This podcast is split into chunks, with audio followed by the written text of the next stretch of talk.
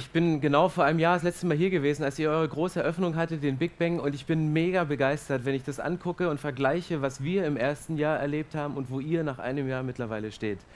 Desi und Manu, ihr seid echt Vorbilder. Ihr, wie ihr euch ergänzt, wie ihr miteinander, was ihr für eine Leidenschaft reinlegt. Also ich bin, habe Respekt vor euch als Leitern. Das ist wirklich eine, eine Hammeraufgabe, ähm, weil ich glaube, dass ihr beide recht smart und clever seid das Cleverste, was ihr machen konntet, zum Thema Großzügigkeit einen Gastredner einzuladen. Weißt du, ich kann wieder fahren, ich kann heute Tacheles reden, ich kann über Geld reden, ich kann über biblische Prinzipien reden. Keine Ahnung, ob du heute vielleicht zum ersten Mal in der Kirche bist. Wenn, wenn, dann kannst du dich vielleicht ein bisschen entspannt zurücklegen und sagen, ja gut, das ist ein Thema, wo Christen heute noch mit zu kämpfen haben. Ähm, aber ich werde trotzdem ähm, deutlich aus der Bibel reden, weil ich habe einen guten Freund von mir, der kommt regelmäßig mit in die Gottesdienste und er ist, ist kein Christ, ist Polizist. Also, äh, also, also so Spezialeinheit und so. Und er sagt mir immer, weißt du, Stefan, weißt du, welche Predigten ich am meisten von dir liebe? Die Predigten, wo du den Christen so richtig in den Arsch trittst. Und ich so, okay, äh, ja, dachte ich, gut, das ist wahrscheinlich sein, sein Job. Ähm, und ich habe heute was festgestellt, und zwar Manuel und ich, wir haben eine Gemeinsamkeit. Wir können beide keine Witze erzählen. Ähm, aber ist wirklich so. Bei uns ist es so, wenn ich anfange und sage, ich möchte einen Witz erzählen, lachen immer alle. Und wenn ich dann einen Witz erzählt habe, alle so, ja, das war es wohl wieder. Aber ich versuche es trotzdem, weil mal jemand meinte, wenn du einen Witz erzählst, was, dann lachen die Leute und dann lockerst du so den Boden und dann kannst du danach eine tiefe geistliche Wahrheit einlagern, so den Boden pflanzen. Und zwar neulich in der Sauna, weißt du, wir sitzen da so als Männer drin, das Telefon klingelt, man geht dran, Frauenstimme an der anderen Ende und so. Eine Frau sagte, hey Schatz, ich bin gerade unterwegs und so. Ich bin hier gerade in einem Schuhladen. Hier gibt Schuhe, 238 Euro, super Sonderangebot. Kann ich mir die kaufen? Er sagt, ja, von bis bis Ach, Kreditkarte hast du dabei? Ja, ja, Kredit. Ja, ja, kannst du machen. Sie sagt, ja, da musst du noch was sagen. Ich war noch im Nachbarladen da, im KDW. Da gab es noch ein Kleid. Das war aber 499 Euro. Ähm, geht das auch noch auf Kredit? Ja, logisch, kannst du machen. Ähm, ja, und weißt du, also wenn, wenn ich weiß, die Schuhe und das Kleid zusammen, aber ey, da gab es noch so eine Diamantenkette, die ist allerdings, ey, die ist knapp 5000 Euro, weißt du, geht das? Und er so, ja, logisch, kannst du machen. Legt mit einem suffizienten Lächeln wieder auf, sie bedankt sich herzzerreißen, er legt das Handy, will es gerade neben sich legen und fragt, weiß jemand, wem dieses Handy gehört? also heute ist Thema Großzügigkeit und Großzügigkeit, Großzügigkeit ist immer einfach, wenn es das Geld von anderen Leuten betrifft, oder? ist hart, oder? Es ist immer leicht, Großzügigkeit von anderen ähm, als Geld auszugeben. Und ich habe ähm, euch ein paar Bilder mitgebracht, weil, weiß ihr kennt den Slogan von Berlin. Berlin ist arm, aber sexy. Aber ich muss feststellen, dass selbst mich die Wirtschaftskrise mittlerweile erreicht hat. Also es gibt folgende Gründe. Ich esse nur noch schimmlichen Käse. Ich kann mir nur noch alte Wurst leisten. Ich trinke nur noch alten Wein.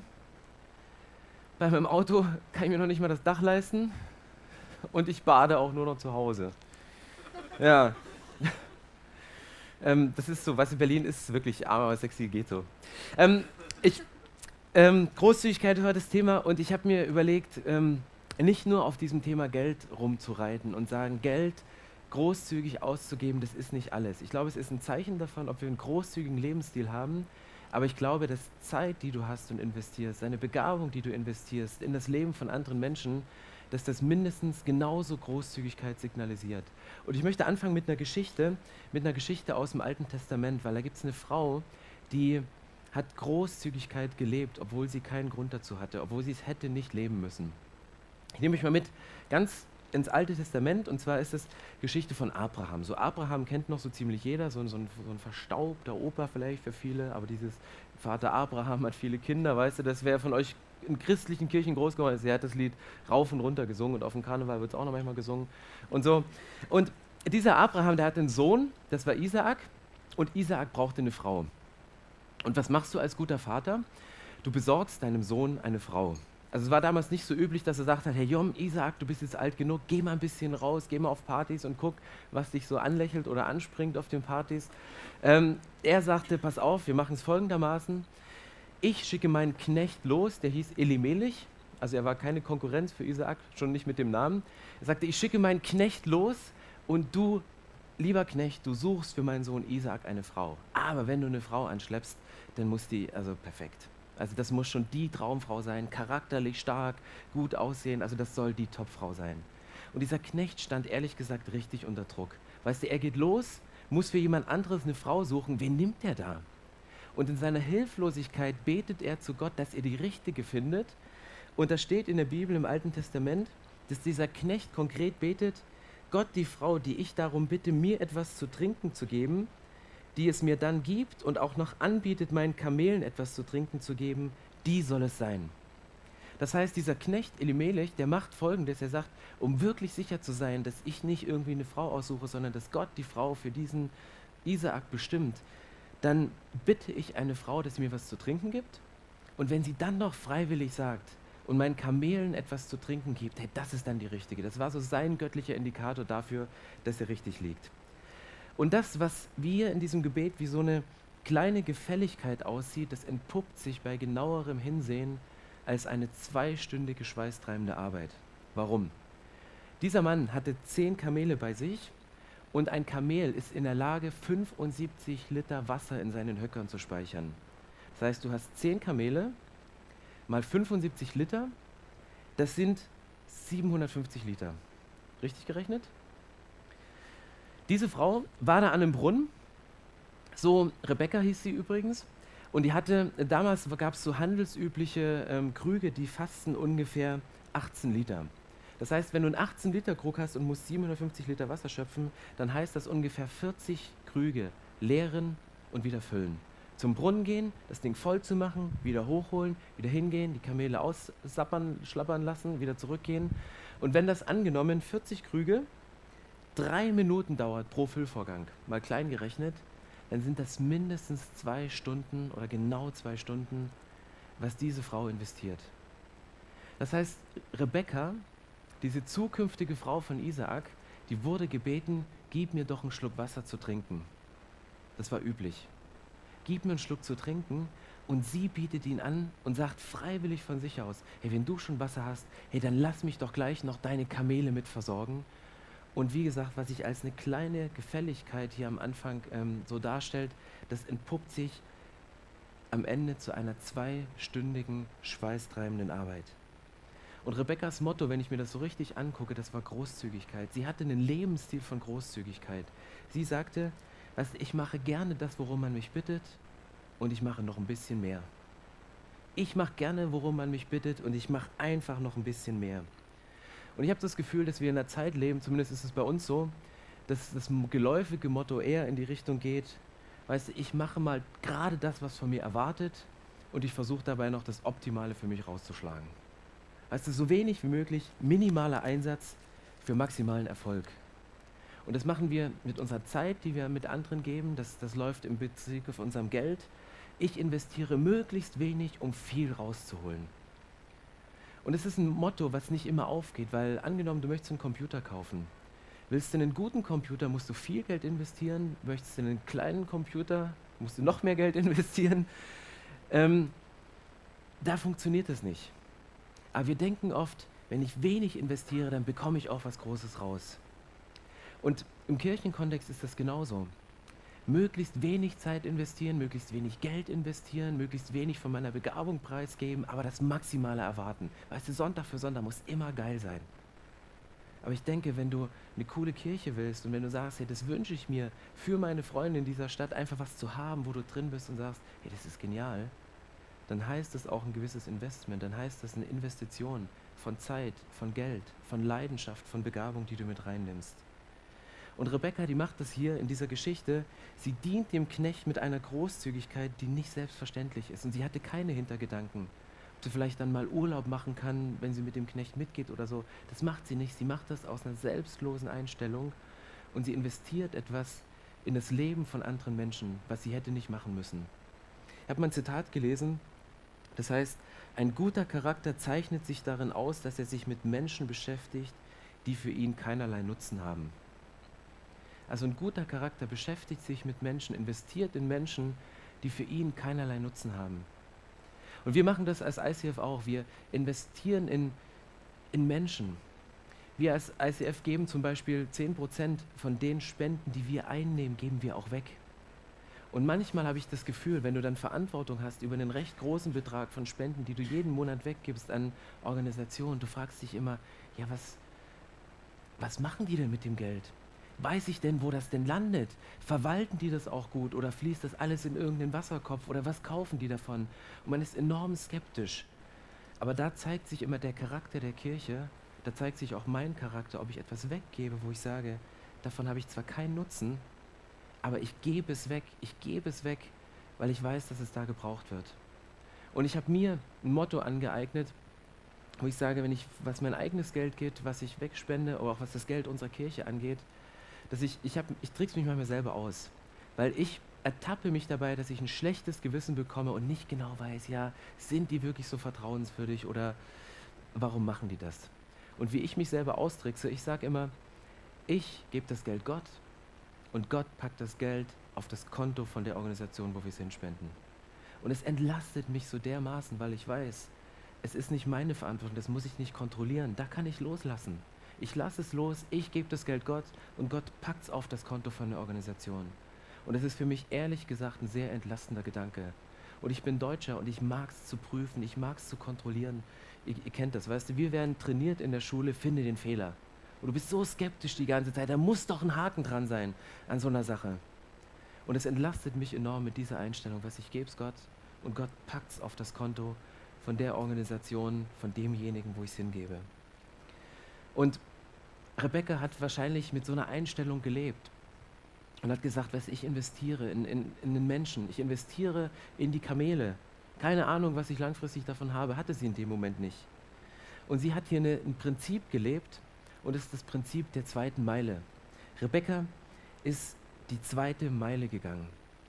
Das ist ein, ein Satz, den, der stammt, den greift Jesus später nochmal auf im Neuen Testament und er steht in Matthäus 5. Wenn einer von dir verlangt, eine Meile mit dir zu gehen, dann geh zwei Meilen mit ihm. Ein biblischer Ansatz kann man anwenden. Wenn jemand von dir sagt, hey, geh mal einen Kilometer mit mir joggen, dann sagst du, okay, lass uns zwei Kilometer joggen gehen. Und dann gucken, wer länger durchhält. Aber wisst ihr, was das Geheimnis ist von dieser zweiten Meile? Man kann diese zweite Meile nicht gehen, wenn man nicht vorher die erste gegangen ist. Du kannst den zweiten Kilometer nicht joggen, wenn du nicht vorher den ersten Kilometer gejoggt bist. Das geht nicht. Und ich bin vom Typ jemand, ich liebe es, lieber die zweite Meile zu gehen, als die erste Meile zu gehen. Rebecca hat es hier gelebt. Die erste Meile war, dem Knecht Wasser zu geben. Die zweite Meile war, diese Kamele zu versorgen. Zwei Stunden schweißtreibende Arbeit. Und ich liebe es als Mensch, die zweite Meile zu gehen. Weil da bist du berühmt. Weißt du, da bist du der Großzügige. Mir fällt es viel leichter, mal eine große Sonderspende zu machen, als treu Monat für Monat meinen Zehnten zu spenden. Weil wenn ich eine Sonderspende mache, eine dicke Überweisung, sagen alle, boah, das ist ein cooler Typ. Ich hasse Umzüge. Ähm, also ich, ich, nicht selber umzuziehen, aber ähm, in Berlin wird so viel umgezogen und ähm, mir macht es lange Zeit Spaß, aber das sind so Sachen, wo ich immer denke, ich ähm, das, das ist immer anstrengend. Weißt du, die wenigsten Häuser haben Fahrstühle und die ziehen, die Studenten, die ziehen immer einen fünften Stock oder, oder sonst wohin aus dem Keller und du schleppst erstmal alles Treppen runter, du schleppst alles wieder Treppen hoch. Und ähm, dann habe ich mir ähm, vor einer Zeit überlegt, ja, lass mich da mal ein bisschen kürzen. Ich mache nicht mehr so viel Umzüge mit. Ich meine, tut mir zwar gut, irgendwie ein bisschen Sport zu machen. Und dann habe ich eine Anfrage gekriegt, einen Umzug nach Cambridge zu machen. Habe ich sofort zugesagt, weißt du? Weil konnte ich als Predigtbeispiel verwenden. Weißt du, Stefan investiert und hilft einer Frau, die von Cambridge nach Berlin zieht, fährt mit seinem eigenen Auto hin, bezahlt dort den Benzin ähm, selber und was ist großzügig. Deswegen, ich glaube, es liegt in unserer Natur, lieber die zweite Meile gehen zu wollen, als die erste Meile zu gehen. Und weil ich glaube, dass die Leute, die dafür bekannt sind, die zweite Meile zu gehen, die das machen, was, was über die, das Normale hinausgeht, das sind die Leute, die als Held gelten, die irgendwann in den Geschichtsbüchern auftauchen, von denen man redet und sagt, hey, guck dir den mal an, guck dir den mal an. Aber heute geht es nicht darum, die zweite Meile zu gehen, sondern es geht um, um die erste Meile. Und es ist auch wesentlich leichter darüber zu reden, zehn Kamelen Wasser zu trinken zu geben, als morgens beim Frühstückstisch aufzustehen und für seinen Partner eine Tasse Kaffee zu holen in der Küche. Das sind die Herausforderungen am Frühstückstisch bei uns in der Familie. Es ist viel leichter für mich, darüber zu predigen, zehn Kamelen Wasser zu geben, als meinen Kindern am Tisch zu sagen, okay, ich hole dir mal das Glas Milch aus dem Kühlschrank. Weil das ist die erste Meile, das ist das tägliche, das ist die dienende Haltung, das ist das, was ich investiere in sie. Und ihr, ihr habt's, ihr wisst es noch gar nicht. Das kann ich gar nicht erzählen. Lass ich weg. Ähm, dumm gelaufen. Hä? Jetzt wollt ihr es wissen. Ja, das erzähle ich dem Moderator dann. Ihr werdet irgendwas Cooles machen in Zukunft dieser Kirche. Und es funktioniert nur, glaube ich, weil Menschen in dieser Kirche sagen, hey, ich will mich rein investieren. Es wird euch was kosten. Und es, es funktioniert nur, weil ihr sagt, hey, wir sind dabei mit vollem Herzen. Die Erklärung dessen kriegt ihr gleich ein bisschen später. Okay, ähm, was wollte der Moderator nach der Predigt damit sagen? Ähm, ich glaube, dass es ein geistliches Prinzip ist. Wenn wir großzügig geben, wenn wir die zweite Meile gehen, dass wir dann unvorstellbar mehr zurückkriegen, dass wir großzügig wieder Dinge zurückzubekommen. Matthäus 7, Vers 2 sagt Jesus ähm, einen ganz interessanten Satz. Er sagt, nach dem Maß, mit dem ihr messt und zuteilt, wird euch zugeteilt werden. Das heißt, Jesus sagt hier, durch das, was wir geben, an Zeit, an Geld, an Begabung, an Leidenschaft, die wir rein investieren, setzen wir selbst die Messlatte für das, was wir empfangen. Jesus spricht hier sowas aus wie eine Verheißung und sagt, ihr gebt und setzt die Messlatte für das, was ihr zurückbekommt. Ohne es in dem Moment zu erwarten, ohne damit zu pokern, ohne mit dem Segen von Gott zu pokern. Wenn ich 10 Euro in die Kollekte strecke, dann kriege ich 20 wieder zurück, weil sie mir meine Oma am Montag wieder morgen wieder schenkt. Nicht damit zu pokern, weil das hat Rebecca nicht gemacht. Rebecca diente selbstlos in dem Moment. Und dann liest du hier in der Bibel, dass der Diener von Abraham sich irgendwann als, als der Diener von Abraham entpuppte, was sie vorher nicht wusste. Und dann steht hier ein Vers, als er, als sie die Kamele versorgt hatte, dann holte er aus den Satteltaschen die mitgebrachten Geschenke hervor.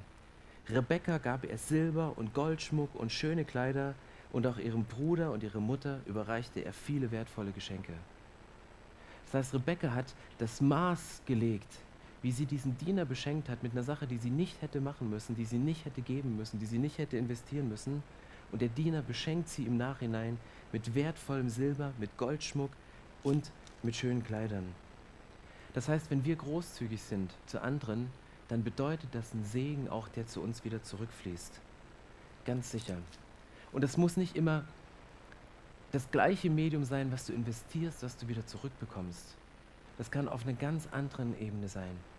Es kann sein, dass du Geld investierst und dass du Zeit mit Menschen zurückbekommst, dass du eine tiefe Erfüllung innerlich spürst, weil du weißt, ich habe einer Person geholfen, aus ihren Schulden rauszukommen. Und wenn du zum Beispiel sagst, ich möchte die Schulden einer Person bezahlen, dann hilfst du nicht nur dieser einen Person, um aus ihren Schulden wieder rauszukommen, sondern du, du gibst einer ganzen Generation, die nach dieser Person kommt, die Chance, finanziell ausgewogen wieder anzufangen. Das heißt, das, was du investierst, darfst du nicht isoliert betrachten in einer Situation, wo du sagst, ich gebe jetzt nur dieser Person und helfe dieser Person. Ich glaube, den Segen, den du damit auslöst, der kann in so einem Fall, wenn du jemanden die Schulden bezahlst, kann dazu dienen, dass eine ganze Generation wieder auf einer gesunden Finanzbasis anfangen kann zu leben, von einer ganz gesunden Ausgangsbasis anfangen kann zu haushalten mit dem, was sie hat. Und es ist vielleicht für dich ein kleines Investment, aber es hilft einer ganzen Familie, wieder gesund zu werden in dem Bereich der Finanzen. Deswegen glaube ich, dass wenn wir großzügig geben, dass die Wirkung unserer Großzügigkeit weit über unser Leben hinausreicht. Dass du mit Zeit, die du mit jemandem verbringst, weil du ihm mal zuhörst über ein Problem, was er hat, dann löst du vielleicht nicht nur das Problem jetzt, sondern du hilfst dieser Person zu einer gesunden, heilen Persönlichkeit zu werden, die dann wieder in der Lage ist, eine gesunde Beziehung zu führen, nachdem sie bisher ihr ganzes Leben lang verletzt worden ist, genau auf dem Gebiet der Beziehung. Du nimmst dir diese Zeit, eine Stunde die Woche, über einen Monat, über ein Jahr lang und triffst dich mit ihr und du hast durch deine Großzügigkeit der Zeit, die du mit dieser Person investierst, hilfst du ihr, Beziehungen aufzubauen und ihr Leben auf eine gesunde Basis zu stellen. Und das ist, glaube ich, ein Geheimnis, was die Bibel immer wieder bringt, wenn es um Großzügigkeit geht, wenn es um Finanzen geht, wenn es um Zeit geht und wenn es um deine Begabung geht, die du investierst. Dass du gibst etwas, aber Gott segnet das, Gott vermehrt das, Gott macht es nochmal größer und Gott wandelt das nochmal um in etwas, was, was wesentlich bombastischer ist, als wir uns vorstellen können und was in keinem Verhältnis steht zu dem Investment, was wir in dem Moment geben. Rebekkas Einstellung, und das ist die Einstellung, die ich gerne lernen möchte, ich mache gerne das, worum man mich bittet, und ich mache gern noch ein bisschen mehr. Ich gebe gerne das, worum man mich bittet, und ich gebe gern noch ein bisschen mehr. Ich investiere meine Begabung, weil mich jemand fragt, und ich investiere gern noch ein bisschen mehr. Ich lege noch einen drauf. Ich lebe Exzellenz in dem Gebiet, weil ich möchte großzügig sein mit dem, was Gott mir anvertraut hat. Und ich habe mich gefragt, was, was Jesus zu diesem ganzen Thema sagt. Großzügigkeit, Zeit, Finanzen, Geld. Was meint Jesus? Was ist für Jesus die erste Meile in Bezug auf die Finanzen? Über die zweite Meile zu reden, das ist einfach mal eine Großspende zu machen und dem ICF einen dritten TFT zu spenden. Weißt du, dafür bist du bekannt. Da kannst du noch schön deinen Namen unten dran machen, so Johnny Cash. Nein. ähm, was, ist, was ist der Ansatz von Jesus? Wo sagt Jesus in Bezug auf Geld? Und das ist, wie gesagt, immer noch ein heikles Thema. Und ich finde es mutig, dass ihr einen Monat sagt, wir machen das Thema Cash, wir reden einen Monat lang über Geld. Jesus hat, hat enorm viel über Geld gepredigt in seinem ganzen Leben. Und ich habe einen coolen Witz gehört zu dem, ich weiß nicht, ob ihr euch noch an die Währungsunion erinnern könnt, aber als die D-Mark abgeschafft worden ist, jeder hat sich gefragt, was wurde mit den D-Mark-Scheinen? Logisch, die sind in den Himmel gekommen. Die D-Mark-Scheine kommen nach der Währungsunion, kommen in den Himmel. Petrus steht so am Eingangstür zur Pforte und dann kommen so die kleinen D-Mark-Scheine, kommen die so angetappelt. Kommt der 5 D-Mark-Schein und Petrus sagt, ja, kannst du rein. 10 D-Mark-Schein kommt, sagt Petrus, ja, kannst du rein, kein Ding. Kommt der 20er, Petrus guckt ihn an, sagte, ja logisch, hier kommst du rein. Da kommt der 50er an, Petrus, oh, ey, warte mal ein bisschen. Der 100er kommt nach, stehen die beiden da und sagte, nee, ihr kommt nicht rein. Und dann fangen die zwei an, sich so dermaßen zu beschweren. Ey, das kann ja wohl nicht wahr sein, weißt du, die Fünfer, die sind überhaupt nichts wert, weißt du, was haben die schon bewirkt im Leben? Ey, wir sind 50er, wir sind 100er, wir sind wirklich was wert. Wieso kommen die kleinen Deppen da rein und wir müssen hier draußen stehen? Sagt Petrus, ja ganz einfach. Euch habe ich früher nie in der Kirche gesehen. Oh. Sehr gut. Also, es gibt ein Thema in der Bibel, wo es um Finanzen geht. Das nennen wir herkömmlich den Zehnten. Ähm, dass, dass Christen sagen, es ist wichtig, dass man 10% von seinem Einkommen ähm, an die Kirche spendet. Und viele denken immer, ja, habt ihr euch das ausgedacht? Ist das die Theologie von Desi und Manu? Ähm, um einfach das hier sich ein schönes Leben zu finanzieren oder hat das irgendeine biblische Grundlage? Und ich möchte euch am Ende der Predigt nochmal mit reinnehmen, genau in diese biblische Grundlage, um einfach ein bisschen aufzuklären, was war der Gedanke dahinter? Was war der Ansatz dahinter, dass jemand sagt, hey, 10 Prozent, das ist eine Menge Geld, oder? Ich meine, wenn wir einen Subway-Gutschein kriegen, da steht drauf 10% Rabatt, denken wir immer, boah, ist das wenig, ich will ein bisschen mehr geben. Aber wenn es darum geht, 10% von dem, was wir an Einnahmen haben, wegzugeben, dann wird es auf einmal eine Riesensumme. Und im Alten Testament steht in Malachi 3, Vers 10 steht ein Satz, bringt den zehnten Teil eurer Ernte in vollem Umfang zu meinem Tempel, damit in den Vorratsräumen kein Mangel herrscht. Hier ist eine alttestamentliche Stelle, dass wir den zehnten Teil unserer Ernte, die Ernte war damals das Einkommen, das Nettoeinkommen der Leute, dass wir den zehnten Teil von dem in den Tempel bringen, damit in den Vorratsräumen kein Mangel herrschte. Ich habe mich gefragt, was haben die im Tempel mit dem Geld gemacht? Und es gibt in den Büchern Mose gibt es Bestimmung dafür, dass Gott sich überlegt hat, dass er seine Stämme, die er hatte, aufgeteilt hat. Und er hat einen Stamm, den Stamm der Leviten, hat er rausgenommen. Und er sagte, das waren die Leviten, das waren die, die Geistlichen. Das waren diejenigen, die vollzeitlich im Tempel gearbeitet haben. Das waren die Musiker, das waren die Prediger, das waren die, die die Opfertiere sauber gemacht haben. Das waren die, die die in die Kirche investiert haben. Und dann legt Gott fest und sagt, die anderen Stämme bringen den zehnten Teil ihrer Ernte in den Tempel, damit in den Vorratsräumen kein Mangel herrscht, dass die Leute, die vollzeitlich für die Kirche arbeiten, gut bezahlt werden. Und die Leviten lebten von diesem Geld, von den Ehren, von der Ernte, von dem, was reingebracht worden. Und das Alte Testament ist so krass, dass sie sagt, dieser zehnte Teil, der wurde nur für die Gehälter von dem Personal genommen. Es ging nur an die Leviten. Alles andere, Miete für den Tempel, Ausstattung des Tempels, die TFTs für den Tempel, das waren alles Sonderspenden, die noch oben drauf kamen. Das ist ein krasser Gedanke, oder? Ähm, und viele Leute sagen, äh, gerade wenn du ein bisschen länger bist, sagst du, na gut, kannst du ja sagen, aber das ist ja eine alttestamentliche Stelle. Das steht ja im Alten Testament und ich habe irgendwann mal gehört, es gibt ein altes und ein frisches, äh, ein neues Testament. Und das, was im Alten Testament hat Jesus ja steht, das hat Jesus ja aufgehoben. Das gilt im Neuen Testament ja so nicht mehr. Wir sind ja frei vom Gesetz. Wir haben keine Leviten mehr. Ähm, les wir lesen höchstens noch Leuten irgendwelche Leviten, ähm, aber das nicht. Und Jesus hat das, das Thema aber sehr ernst genommen, hat es aufgegriffen.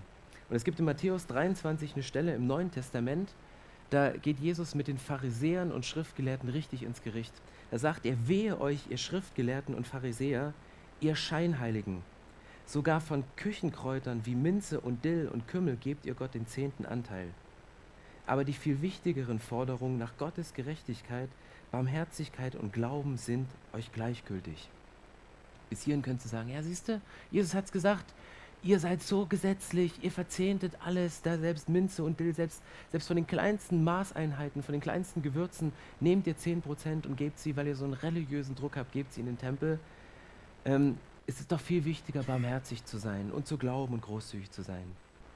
Und dann sagt er hier, doch gerade darum geht es hier, das Wesentliche zu tun und das andere nicht zu unterlassen. Das heißt, Jesus hebt es nicht auf. Er sagt, ich möchte es nicht aufheben und möchte sagen, lasst das eine, sondern tut das Wesentliche und unterlasst das andere nicht. Das ist nicht eine Stelle, wo Jesus das aufhebt, sondern wo Jesus eigentlich nochmal bestätigt. Warum macht er das?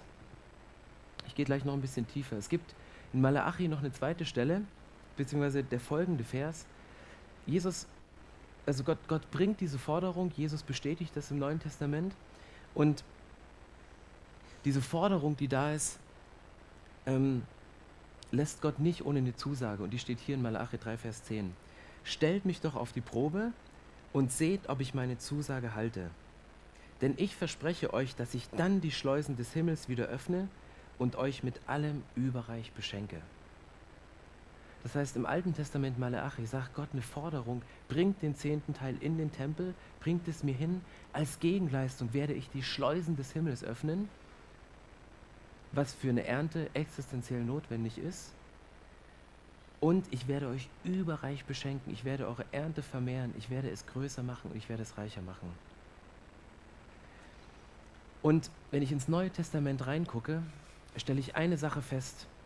Wenn ich diese Matthäus-Stelle lese, wenn ich im Korintherbrief verschiedene Sachen lese, im Korintherbrief steht nochmal so eine Stelle, wo es um Vollzeitler geht.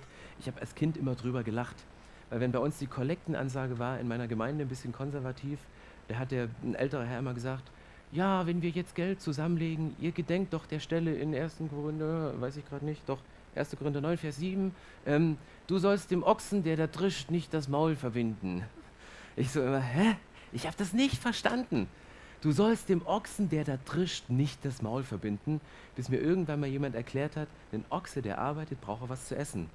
Und dass Paulus diese Stelle gebraucht, dass die Leute, die im Neuen Testament angestellt waren, um in den Gemeinden zu dienen, dass die auch als Gegenleistung für die Arbeiter, dass die Futter brauchen und etwas essen müssen. Und ich stelle fest, wenn ich so ins Neue Testament reingucke, dass wir von dem Gesetz aufgehoben sind.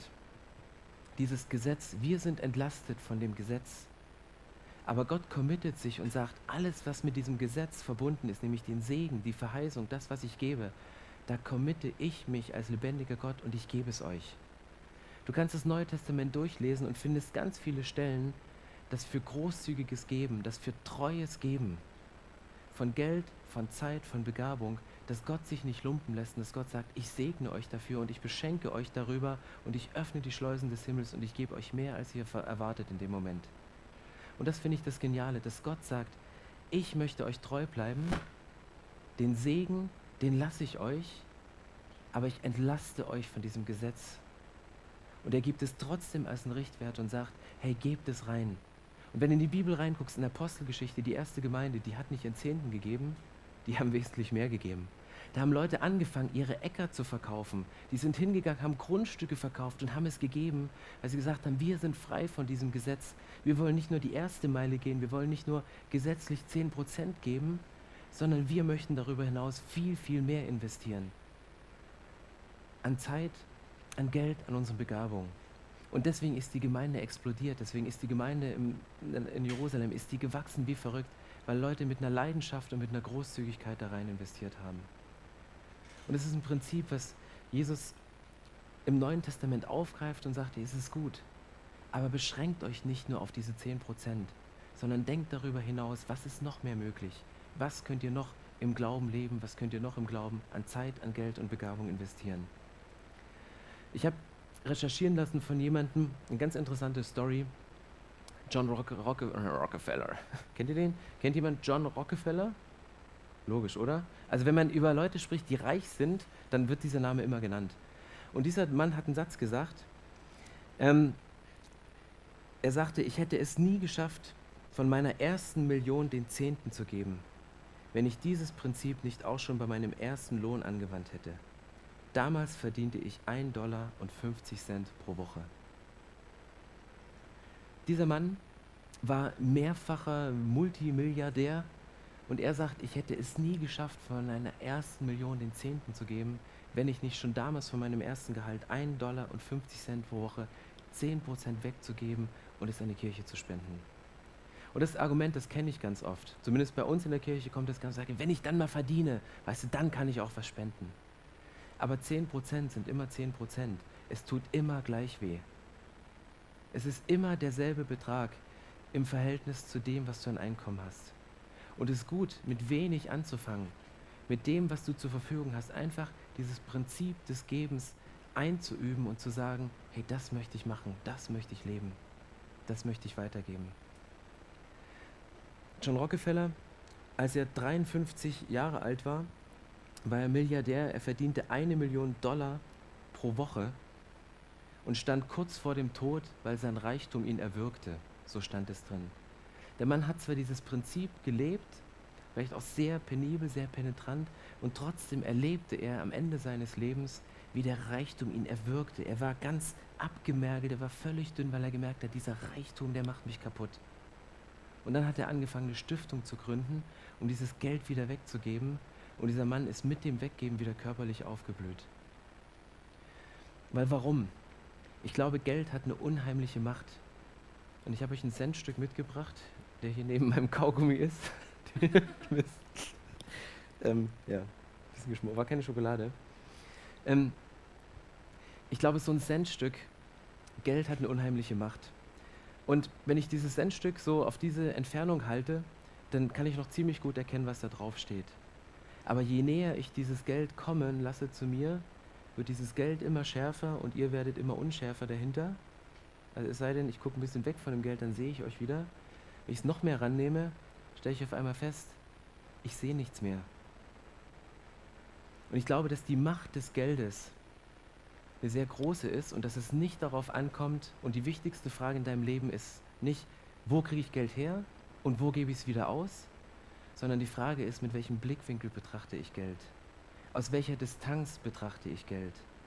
Weil es kann sein, dass Geld deinen Blick zu anderen Menschen versperrt, dass du nur noch Geld siehst, Geld siehst, Geld siehst und deine Familie vernachlässigst, weil du arbeiten musst, um noch mehr zu haben auf deinem Konto und deine Frau sagt, wo ist der eigentlich? Mir wäre es viel lieber, wenn du zu Hause bist und weniger Geld mitbringst. Es kann sein, dass dieses Geld deinen Blick zu Gott verhindert, weil du deine ganze Zeit, die Gott dir gegeben hat und die Begabung, die du gegeben hast,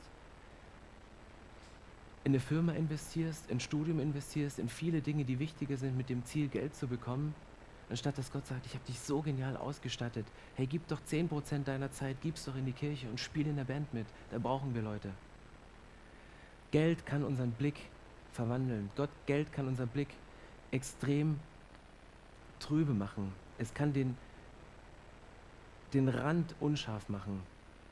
Und ich habe mich entschieden, irgendwann habe gesagt, ich möchte Geld in meinem Leben nicht diesen Stellenwert geben. Ich möchte Geld nicht diesen Stellenwert geben, dass ich so nah an mich ranlasse, sondern ich möchte mit Geld haushalten. Und ich möchte euch bitten, mit dem Geld, was ihr habt, gesund zu haushalten. Ich kenne Leute, die lieben Geld und nehmen es ganz nah an sich ran. Es dreht sich alles nur rum. Ich kenne aber auch Leute, die, die hassen Geld, weil sie Leute sehen, die Geld lieben und weil sie sehen, wie sie sich negativ verändern. Und sie haben so einen Hass, sind so anti auf Geld und die verleugnen alles, was irgendwie mit Geld zu tun hat. Es gibt Leute, die sind, ähm, die haben schlechtes Gewissen, weil sie so viel Geld haben und versuchen es immer möglichst zu, zu, zu verbergen. Ich habe einen Pastor gehört, der sagte, er war von einem Geschäftsmann seiner Kirche eingeladen auf eine riesengroße Yacht. Und dann hat er sich die ganze Zeit entschuldigt, dieser Geschäftsmann sagt, ja, tut mir leid, das mache ich nur aus steuerlichen Gründen und so. Ja, das habe ich nur, um ein bisschen mehr absetzen zu können, gekauft. Der hat sich die ganze Zeit entschuldigt dafür, dass er Geld hatte. Und hat dieser Pastor einen ganz weisen Satz gesagt und er meinte, hey, entschuldige dich doch nicht dafür, dass Gott dich segnet, dass Gott dir Begabung gegeben hat, Geld zu vermehren. Dein Job ist es, dein Ministry ist es, Geld zu vermehren.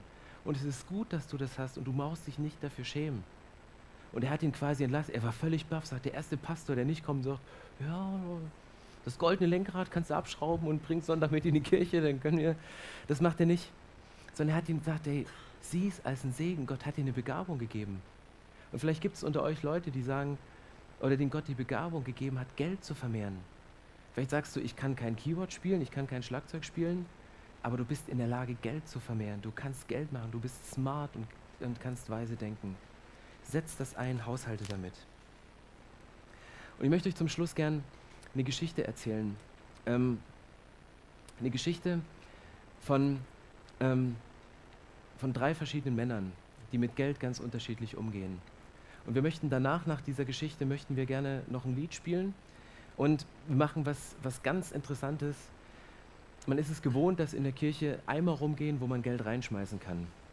Und wir haben uns überlegt, dass wir heute mal äh, nicht Körbe durch die Reihen geben, wo man was reinschmeißt, sondern wir geben Körbe durch die Reihen, wo man sich was rausnehmen kann. Was ist in diesen Körben drin? Es sind Geldscheine drin. Keine echten, sondern Geldscheine, wo die Kontonummer dieser Kirche draufsteht. Und wir wollen sie euch gerne mal mitgeben als ein kleiner Reminder. Weißt du, nehmt euch einen dieser Scheine raus, sind unterschiedlich große Scheine, es sind 5er, 10er, 500er, glaube ich nicht. Nehmt sie euch mal mit als ein kleiner Reminder und heftet sie euch irgendwo hin, an den Spiegel, auf den Schreibtisch, legt sie euch in die Bibel, am besten bei der Stelle Malachi 3, Vers 10. Einfach um, um über dieses Thema nachzudenken, weil ich glaube, man kann dieses Thema nicht mit einer Predigt ähm, behandeln, nicht mit einer Monatsreihe behandeln, weil es so eng mit unserem Herzen verknüpft ist. Und du kannst gerne auch heute sagen, wenn du sagst, ey, das motiviert mich, was in der Bibel steht. Ich möchte Gott mal testen. Ich möchte rausfinden, ob das stimmt mit diesen Zusagen. Dann kannst du ganz gezielt vielleicht einen Schein rausnehmen und sagen, ich nehme jetzt einen Fünfer raus und ich werde diese Woche einen Fünfer auf diese Kontonummer überweisen. Einfach um mal zu testen, ob es stimmt. Und wenn Gott dich nicht segnet, dann, dann, dann, dann, dann lass, es wieder, lass es wieder sein. Aber testet Gott mal. Ich habe das mit Gott ganz oft gemacht in meinem Leben. Wir waren, wie ich vorhin erzählt, ein Vierteljahr in Zürich. Und in dieser Zeit hatten wir kein Geld. Wir haben unseren Job vorher gekündigt, der recht gut bezahlt war. Wir hatten durch diese Kündigung hatten wir eine Sperrfrist. Wir haben kein Geld von irgendwelchen Ämtern bekommen und wir hatten ein Vierteljahr kein Einkommen, mussten eine Wohnung in Berlin halten und ähm, haben hohe Kosten gehabt, weil wir in die Schweiz gezogen sind, die nicht ganz so billig ist wie Bielefeld. Ähm, und dann habe ich, bevor wir dahin gegangen sind, habe ich zu den Leuten, die uns motiviert haben, dahin zu gehen, ähm, die haben immer gesagt, ja komm, teste Gott, fordere ihn heraus, weißt du, geh all in, mach das. Und dann habe ich erzählt, ja, ich bin Pastor, diese Predigt habe ich schon so oft gehalten. Er sagte, probier es aus. Und dann habe ich gesagt, okay Gott, ich bin Pastor, ich habe da viel schon drüber gepredigt. Ich möchte es nochmal ausprobieren ich möchte es erleben, wie du uns als Familie versorgst. Und dann war es erstaunlich zu erleben, wie wir während dieser drei Monate immer denselben Kontostand hatten und wir konnten machen, was wir wollten. Es gab eine Situation, da haben wir eine E-Mail bekommen von einem Freund aus Deutschland, der, der uns geschrieben hat, dass er große finanzielle Not hat, aufgrund verschiedener Sachen, ob wir ihn nicht irgendwie unterstützen können. Er wusste das von vorher, dass wir sowas gerne gemacht haben und ich habe diese E-Mail gelesen und habe gesagt, Herr Junge, es ist der dümmste Zeitpunkt des Lebens, uns jetzt diese E-Mail zu schreiben. Weißt du, wir haben selber nichts und jetzt willst du auch noch. Und dann haben meine Frau und ich haben uns überlegt, was machen wir jetzt? Dann haben wir gesagt, gut, wir überlegen heute Nacht und, und beten darum, dass Gott uns vielleicht einen Betrag aufs Herz legt, den wir ihm überweisen. In der Hoffnung, dass es so 5 Euro sind oder 10 Euro.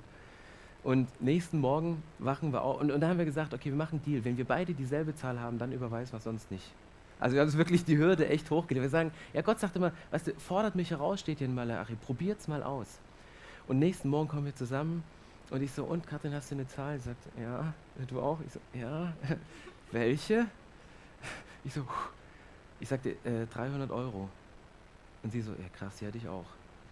Und ich gesagt, nein, 300 Euro, geht gar nicht. Habe ich gesagt, gut, es war der Deal, eine Nacht drüber schlafen, denselben Betrag machen wir. Dann habe ich mich hingesetzt, Online-Banking, habe diese 300 Euro überwiesen und ähm, schickt diese, diese Überweisung weg. Der Computer macht die ganzen Banking-Buchungen und wir haben wieder denselben Kontostand, weil uns jemand aus der Familie 300 Euro auf unser Konto überwiesen hat. Und das war so ein Punkt, wo ich sage, hey Gott, du bist so gut. Ähm, ich fordere dich heraus und du stellst dich dazu. Ich hatte fast nicht geglaubt. Ich dachte, ah, es ist so eine Prüfung von Gott, da wieder durchzugehen. Aber in dem Moment, ich war so happy über diese Bestätigung und ich merke, dass ich mich darauf nicht ausruhen kann, dass ich immer wieder Bestätigung brauche und wo ich sage, wenn ich Gott erleben will in meinem Leben, dann muss ich auch Raum für ein Wunder schaffen. Du, wenn ich ein Wunder von Gott erleben will, dann muss ich Raum für ein Wunder schaffen. Und vielleicht ist es dran für dich, finanziellen Wunder zu schaffen oder zeitlichen Wunder zu schaffen und sagen, ich, ich reduziere vielleicht meinen Job, verdiene weniger Geld, aber ich investiere einen Teil meiner Zeit mit meiner Begabung in die Kirche rein. Oder ich helfe in der Familie mit, die gerade nicht so über die Runden kommt und helfe ihnen im Haushalt. Überleg mal, was dran ist. Und jetzt komme ich zu der Geschichte. er hat gesagt, ich habe Zeit. Äh, so. Und zwar, ähm, ich fand die so inspirierend, weil, ähm, wo ich die gelesen habe, das hat mir, die hat mir so dermaßen das Herz geöffnet. Das ist eine Geschichte von drei Männern, die an einem Fluss leben. Und diese Flüsse ähm, fließen so durchs Land und ganz oben war ein riesengroßes Schneefeld. Und dieses Schneefeld, das schmolz und schmolz und das Wasser floss die Flüsse runter. Und an den drei Flüssen lebten drei unterschiedliche Menschen. Am ersten Fluss lebte ein Mann, seine Lebenserfahrung war, ähm, dass er nie genug Wasser hat. Er sagte, es reicht nie aus, das Wasser. Ich komme immer gerade so über die Runden. Und das hat ihm das Leben gelehrt. Das war seine Erfahrung. So haben seine Eltern ihn erzogen. Er hat gesagt, Wasser ist nie genug da. Und was macht er mit dem Wasser, was von den Bergen kommt? Er baut einen Staudamm. Weil er sagt, ich möchte das Wasser sammeln. Ich möchte einen großen Staudamm bauen. Ich möchte Wasser ansammeln. Ich möchte, möchte, möchte Rücklagen haben. Ich möchte Reserven haben. Weil meine Erfahrung ist, es reicht nicht. Und dann hat dieser Mann diesen Staudamm gebaut und jeden Tag geht er zu dem Staudamm und er beobachtet diese kleinen Schwankungen, wie das Wasser hochgeht und wie es wieder runtergeht. Wenn er hochgeht, fühlt er sich ein bisschen besser, weil er sagt, ja, ich habe ein bisschen mehr. Wenn es runtergeht, denkt er so, oh, meine Rente. Wo, was soll ich in Zukunft trinken, wenn ich mal alt bin? Und das beobachtet er. Am zweiten Fluss lebt ein Mann, der hat die Erfahrung gemacht, dass das Wasser normalerweise in Hülle und Fülle vorhanden ist. Und er geht damit ganz natürlich um. Er schöpft sich das raus, was er braucht, trinkt davon, lebt davon und denkt, weiter unten am Fluss leben genauso viele Menschen wie ich. Ich lasse einfach Wasser weiterfließen. Ich trenne es hier nicht ab. Ich baue keinen Staudamm, sondern ich lasse es einfach fließen. Ich gebe es großzügig weiter zu den anderen Menschen, dass die unten auch noch Wasser bekommen. Ich nehme mir das, was ich brauche und dann ist immer noch was übrig, was weiterfließt. Und er lebte mit dieser Einstellung. Er und alle Leute stromabwärts hatten genug. Und der dritte Mann, dessen Erfahrung war, er hat ein bisschen weiter drüber nachgedacht und wusste, ich möchte meinen Blick nicht nur auf diesen Fluss, was gerade ankommt, in meinem Leben richten, sondern ich möchte meinen Horizont erweitern und ich weiß, da oben ist ein Schneefeld und dieses Schneefeld, das hat so viel Wasser, das reicht für mich, das reicht für alle Leute, die unten am Fluss liegen. Und das reicht noch für so viel mehr, das kann man nie ganz ausschöpfen, das wird nie aufhören, so viel ist da oben vorhanden. Und deswegen fängt er an, nicht nur Wasser für sich zu nehmen, nicht nur Wasser runterfließen zu lassen, sondern er fängt an, Kanäle zu bauen, dass Dörfer, die in Trockenheit liegen, auch Wasser bekommen von diesem Fluss. Für dieses Jahr hat er drei weitere Kanäle gebaut und für nächstes Jahr hat er wieder weitere fünf Kanäle geplant, weil er sagt, es ist so viel Wasser vorhanden, es ist so viel Wasser da. Und das Wasser möchte ich investieren. Ich möchte investieren. Ich möchte Leute anstellen. Ich möchte Wasser dahin fließen zu lassen zu den Leuten, die es nicht haben. Und ich würde gerne, bevor wir das Lied singen, Gebet sprechen, weil ich merke, dass diese drei Charaktere, die in diesem, an diesen Flüssen leben, dass die sehr gut widerspiegeln, wie es uns geht. Und es kann sein, dass du momentan ein Riesendefizit erlebst und feststellst, ich habe genau diese Angst wie dieser erste Mann. Ich habe Angst, dass es nicht reicht. Weil ich bin in einer Familie groß geworden, wo es wirklich nicht gereicht hat. Und wenn du über Großzügigkeit redest, was wegzugeben, dann sage ich ja, ich muss erstmal ein gesundes Gleichgewicht wiederkommen. Vielleicht bist du eine, hast du eine Einstellung und sagst, ja gut, also was ich habe genug, weißt du, BAföG, kommt immer viel rein. Für mich reicht's, wenn ich in die Kneipe gehe, kann ich meine Freunde auf ein Bier einladen. Weißt du, ist deine Einstellung. Dann überleg vielleicht mal, ob du einen Schritt gehen kannst und sagst, wie kann ich mit dem, was, was Gott mir zur Verfügung gestellt hat, so haushalten, dass ich anderen Menschen eine gesunde Ausgangsbasis schaffe, dass ich investiere. Weil was glaubt ihr, wird der Mann, der oben am Schneefeld steht, der die Verantwortung darüber hat, wo er das Geld, äh, das Wasser reinfließen lässt, wo wird er es reinfließen lassen? Wird es reinfließen lassen zu dem Fluss des ersten Mannes, damit der Staudamm noch mehr gefüllt wird, dass er sich an den Schwankungen erfreuen kann, wenn sie nach oben gehen? Wird es in den zweiten Fluss leiten, wo der Mann sitzt, sagt, es reicht für mich und es reicht auch für die Leute, die am unteren Flussende leben? Wenn ich der Verwalter wäre, ich würde eine weise Entscheidung treffen. Ich würde sagen, ich würde genauso viel Wasser da reingeben, dass es für diesen Mann reicht und für alle Leute, die am unteren Fluss leben. Das würde ich machen. Und ich glaube, das macht Gott auch. Weil Gott ist nicht jemand, der dich klein halten will, auch nicht in Bezug auf Finanzen, sondern Gott möchte, dass du gut versorgt bist. Gott möchte, dass es dir gut geht, dass du nicht drunter leidest. Und er wird so viel da reingeben. Aber wenn ich der Verantwortliche wäre, ich glaube, ich würde gucken, wo sind die Männer und Frauen, die das, was Gott ihnen zur Verfügung gestellt hat, an Zeit, an Geld, an Begabung, dies einsetzen, dies multiplizieren, die damit arbeiten, dass anderen Menschen geholfen wird, dass andere Menschen satt kriegen, satt werden. Dass andere Menschen ihren Durst gestillt bekommen, dass andere Menschen einen geistlichen Durst gestellt bekommen. Und das ist die Vision von ICF. Jeder Cent, du hast es vorhin genial gesagt, jedes Geld, was wir investieren, das geht nicht nur hier rein, dass wir sagen, wir wollen schöne Räume machen, es geht nicht nur dahin, dass Manu und Desi sich irgendwann mal ein dickes Schloss außerhalb von Bielefeld kaufen. Hey, die arbeiten für so einen Hungerlohn. Das, das, das glaubt ihr gar nicht. Und sie investieren ihr privates Geld, dass das möglich ist. Darum geht es nicht. Weil alle Leute, die hier irgendeinen Cent bekommen, jeder Cent, der irgendwie hier rein investiert wird, der wird mit einem Ziel ausgegeben, nämlich dass Menschen in dieser Stadt, dass die einen geistlichen Durst, den sie haben, geistlichen Hunger, den sie haben, dass der gestillt wird dass Leute, die Sehnsüchte haben, hier reinkommen können und sagen, wir reden nicht nur und ziehen euch Geld aus der Tasche, sondern wir möchten das Geld investieren in biblische Inhalte. Wir möchten das Geld investieren, dass Menschen dieser Stadt Jesus kennenlernen, dass Menschen gesund werden, dass Menschen, die mit Verletzungen kommen aus der Vergangenheit, dass die zu Seelsorgern gehen können, die nicht so viel kosten wie Therapeuten, um einfach eine gesunde Ausgangsbasis zu haben für die nächste Generation. Und dazu möchte ich euch gerne einladen, diese Sicht zu bekommen, euren Horizont zu erweitern, nicht nur auf den Fluss zu gucken, was kommt rein und was kommt wieder raus, sondern euch mal das Schneefeld zu betrachten und den Gott zu betrachten, der dahinter steht, der Dinge in euer Leben fließen lasst, die direkt von ihm kommen, aber auch mal den Blick weiter zu gucken, hey, wo gibt es Menschen, wo gibt es Gemeinden, wo gibt es Organisationen, wo es sich lohnt, hinein zu investieren. Mit deinem Geld, mit deiner Zeit und mit deinen Begabungen. Amen.